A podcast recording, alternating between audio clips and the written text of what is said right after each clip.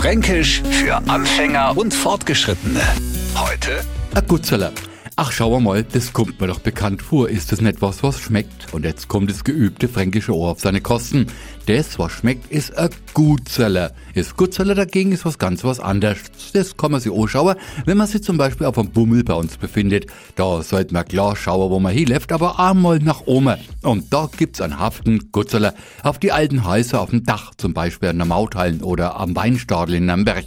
So kleine Dachfenster, nicht mehr wie so kleine Durchschauer. Logisch Schwärzerler, wir nennen die Guggerler, aber Fränkisch soll ja und nicht logisch sein, also heißen die Gutzeller. Fränkisch für Anfänger und Fortgeschrittene. Täglich neu auf Radio F und alle Folgen als Podcast auf radiof.de.